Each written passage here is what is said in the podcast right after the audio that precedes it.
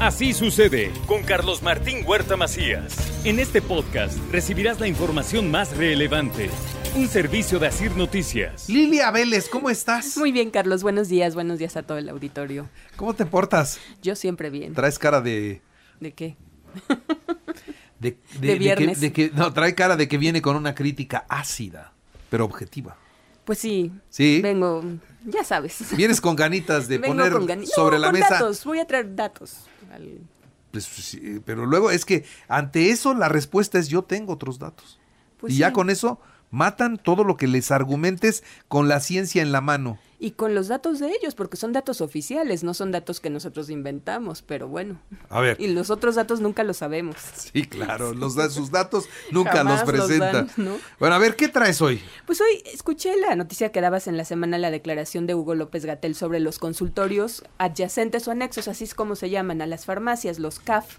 Y me pareció importante retomar el tema, Carlos, porque eh, finalmente lo que está en el fondo de este asunto es cómo se garantiza el derecho de todas y todos los mexicanos a la protección de nuestra salud y cómo se hace efectivo el acceso a servicios médicos oportunos y de calidad cuando son necesarios. Por eso coincido contigo en que la declaración de López Gatel es desafortunada, porque mientras el Estado mexicano no se haga cargo de su obligación de garantizar que todos tengamos atención médica oportuna y de calidad, no debería criticar a quienes en, en este momento están supliendo la ausencia de políticas públicas eficaces. La realidad es que hoy los consultorios dan primer nivel de atención a quienes lo necesitan. Encontré un análisis muy interesante de una académica del CIESA Ciudad de México, Rosa María Osorio, y lo que dice ella es que además de que están dando esta atención, pues eso al mismo tiempo disminuye la demanda y la presión sobre las clínicas y los centros de salud públicos, no solo en lo referente a la consulta, Carlos, sino también respecto a los medicamentos que se ofrecen de manera gratuita en las instituciones de seguridad social o de la Secretaría de Salud y que como sabemos pues hay un enorme desabasto en este momento. Ahora bien, la realidad es que el sector salud, Carlos, no ha tenido interés en conocer cuál es el impacto de estos consultorios, cómo funcionan, cuál es la calidad de las consultas, es decir, hay poca información oficial sobre ello y eso también es importante, tendríamos que tener, pues si están dando esta atención, pues conocer cómo se está dando la atención. En varios de los artículos que revisé, Carlos, se explica que estos consultorios son resultado de una política pública, que fue el acuerdo de la Secretaría de Salud de 2010. No, tú te acordarás cuando se estableció la prohibición de que nos vendan antibióticos sin receta. Sí. Yo creo que todos nos acordamos de eso. Cuando esta prohibición se estableció, bueno, el sector salud modificó su política hacia la industria farmacéutica y a partir también de 2010 otorgó la autorización para la instalación de estos consultorios, para que de alguna manera hubiera la posibilidad de que alguien que necesitaba pues una, una receta para un antibiótico pues la pudiera tener a través de una consulta médica. Ahora, Carlos, ¿por qué han crecido de manera muy, muy importante estos consultorios, Carlos? Bueno, consulté otro estudio de, Aranza, de Arancha Colchero y otros expertos.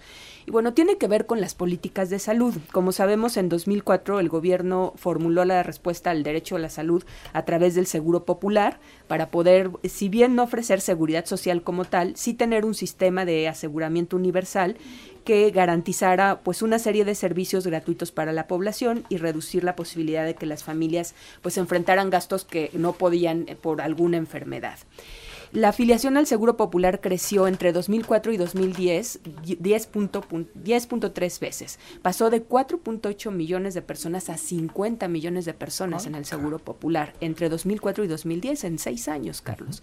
Ahora sabemos que este gobierno desapareció el Seguro Popular y ahora pues está esta supuesta transición. Creó el INSABI que fue un fracaso y ahora está esta transición al IMSS. Cuando empezó el gobierno nos dijo que íbamos a tener el sistema de salud de como el de Dinamarca. Como el de Dinamarca, que es los escandinavos son los eh, sistemas más eh, Sofisticados. avanzados del mundo, ¿no? Sí. Con la mejor este, calidad. Y entonces por eso hizo el Insabi y fracasó. Y fracasó. Y tan, y, y tan fracasó que él mismo lo quitó, Así es. ¿no?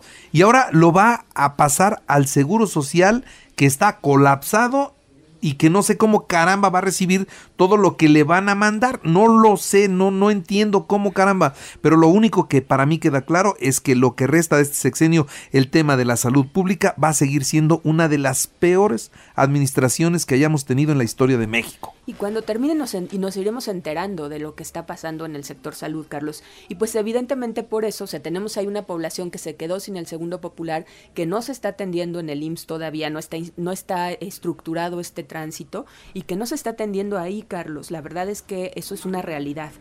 Em, por ejemplo, entre 2011 y, 2018 la afiliación al seguro se mantuvo alrededor de 40 mil por cada 100 mil habitantes. Ahora, en este periodo, Carlos, también hay que decirlo, no aumentaron las unidades de medicina general de la Secretaría de la Salud, ni tampoco la cantidad de médicos y, y pasantes. En contraste, la oferta de los consultorios de las farmacias creció sostenidamente hasta llegar en 2018 prácticamente a la mitad de la cobertura de las unidades de salud. Hoy, Carlos, prácticamente igual el número de unidades de salud. Entonces, están, además, sobre todo en zonas urbanas, están muy bien ubicadas, la gente cuando necesita, pues encuentra fácilmente un consultorio en una farmacia. Entonces, realmente han tenido un crecimiento importantísimo estos consultorios. Em, hay que decir que ¿Qué es lo que está haciendo estos consultorios? Pues atienden este primer nivel de atención. La gente no está yendo a las unidades médicas de salud, aun cuando sea derechohabiente. Esto es muy interesante. Y acaba de salir la encuesta de salud y nutrición y ahí se da un dato, por ejemplo, muy revelador. Eh, en el, tema del COVID, la gente se atendió mayoritariamente, casi el 70% de quien se enfermó en de COVID, sobre todo en la época pre las vacunas, cuando fue la época más dura y, hubo más hospitalizaciones y hubo más... Eh, pues necesidad de atención médica, Carlos, casi el 70% acudió a la medicina privada. Eso es impresionante, aún siendo derechohabientes. Todos vimos escenas de, por ejemplo, eh, la unidad de la Margarita, del IMSS en esa época, que eran terroríficas. Claro que la gente no quería ir a las unidades de salud, aun cuando fuera eh, derechohabiente del IMSS, del ISTE, del ISTEP, etcétera, ¿no? Entonces, lo que nos dicen los datos, Carlos, de la propia encuesta eh, de salud y nutrición y otros estudios es que nos estamos atendiendo en, en, la medicina privada, pero evidentemente es muy desigual. No hay tú decías muy bien, ¿quién puede pagar, por ejemplo, una consulta de mil, mil quinientos pesos? Pues pocos. Entonces la gente recurre pues a estos consultorios de las farmacias. Ahora, ¿cuál es el riesgo? Que en efecto haya una sobremedicación por un tema mercadológico, que la farmacia quiera vender más medicamentos y que en lugar de que te receten a lo mejor un medicamento que era el más urgente o necesario para tu padecimiento, pues que te receten más y que tú con eso lo compres. Entonces, el costo de la, consulta es muy barato, de entre 20 y 60 pesos, pero pues después compras las medicinas. Si tú estás afiliado al IMSS, en realidad se supone que no debería costarte ni la consulta ni los medicamentos, pero si la consulta no vas a poder tenerla y los medicamentos no hay, pues te vas al consultorio de la farmacia, Carlos. Y, y, y, digo, yo lo comentaba en el curso de la semana, yo he ido a esos consultorios. Sí, todos yo creo que alguna vez hemos ido, ¿no? Una gripa, un dolor estomacal. Sí. Así. Y vas con el médico y te receta y te cura. Pues sí.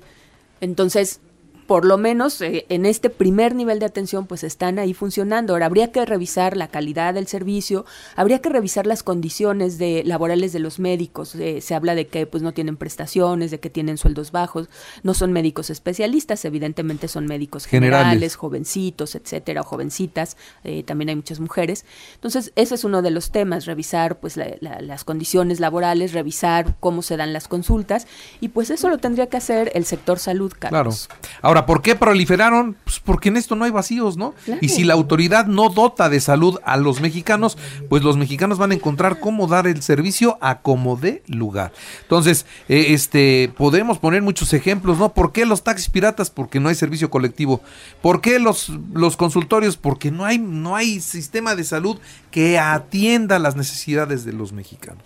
De veras, yo creo que es uno de los más grandes fracasos de este gobierno, el tema de la salud. Nos prometieron una, un sistema de salud de primer mundo y es la hora, y ya es más de medio sexenio, que no tenemos nada, nada avanzado. Al contrario, fuimos para atrás porque estaba el, este, el Seguro Popular, Popular. y el Seguro Popular mal, pero estaba. A lo mejor no con la eficiencia que uno hubiera querido, pero había.